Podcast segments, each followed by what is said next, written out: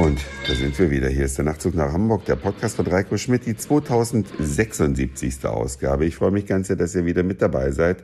Und ich kann euch sagen, von Honfleur ging es weiter nach Cabourg. Das ist auch eine kleine, hübsche Stadt, sehr viel kleiner noch als Honfleur, zumindest äh, so gefühlsmäßig. Ich habe jetzt nicht nachgeschaut, wie viele Einwohner die jeweils haben.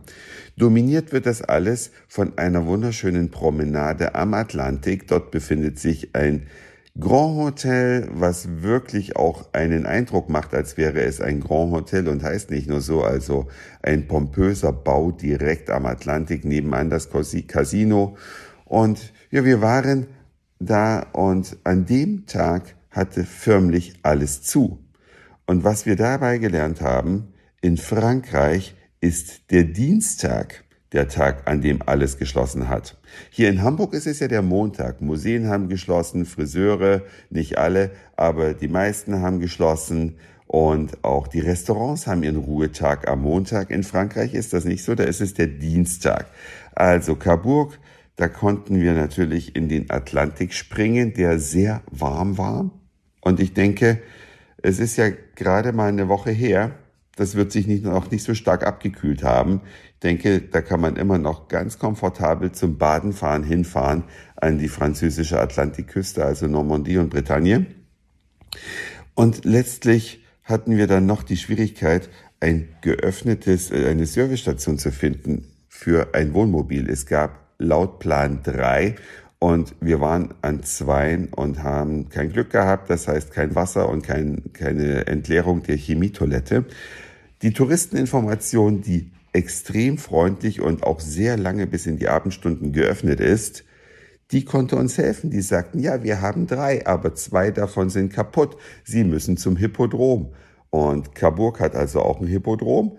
Wir sind dann dahin gefahren, da funktionierte alles, Kreditkarte davor halten, sechs Euro bezahlen, für zehn Minuten Wasser haben, um unsere Frischwassertanks wieder aufzufüllen, Chemietoilette entleeren und dann haben wir uns überlegt, Cabourg, das hat man an einem Nachmittag gesehen, wir sind dann noch essen gegangen und weitergefahren, nämlich nach Den Haag. Stimmt nicht. Moment, Moment, Moment. Falsch, da ging es erst einen Tag später hin. Wir sind nach Giverny gefahren. Giverny kennt keiner, außer man ist eingefleischter Monet-Fan. Ich persönlich mag seine Gemälde, deswegen waren wir natürlich in dem Haus, in dem Claude Monet gelebt hat.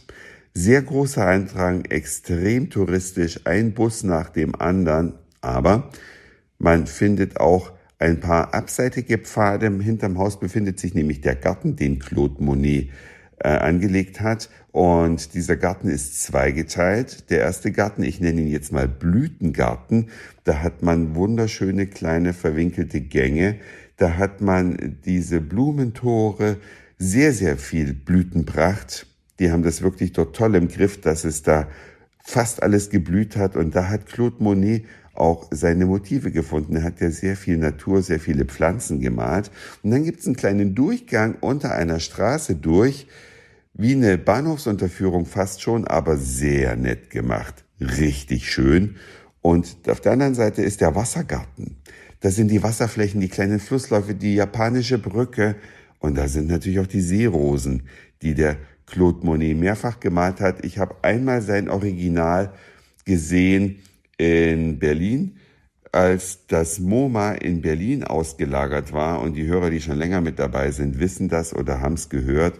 Da war ja das MoMA vorübergehend in der neuen Nationalgalerie in Berlin zu Gast. Und da war das 13 Meter lange Bild Die Seerosen von Monet zu sehen mit einem Audiokommentar, der unter die Haut ging. Das Bild kennen fast alle, gibt's äh, sogar bei Ikea als Druck zu kaufen.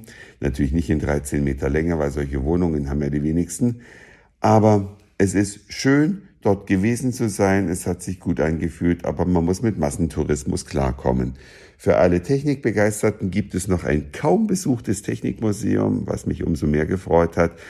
Alte Dampfmaschinen, den ältesten und größten noch funktionierenden Dieselmotor der Welt kann man da in Aktion bestaunen. Der Museumsbesitzer ist privat und hat alles schön restauriert und renoviert und alle Modelle funktionieren. Also für Technikbegeisterte ist das auch ein guter Urlaubsort Giverny, aber mehr gibt er nicht her. Deswegen sind wir danach direkt weiter nach Den Haag gefahren. Und da haben wir uns dann die Escher Schau im Palais angeschaut. Danach ging es dann leider schon nach Hause, aber jeder Urlaub geht mal zu Ende und der nächste kommt bestimmt. Das war's für heute. Dankeschön fürs Zuhören, für den Speicherplatz auf euren Geräten. Ich sag Moin, Mahlzeit oder guten Abend, je nachdem, wann ihr mich hier gerade gehört habt und vielleicht hören wir uns schon morgen wieder. Euer Reiko.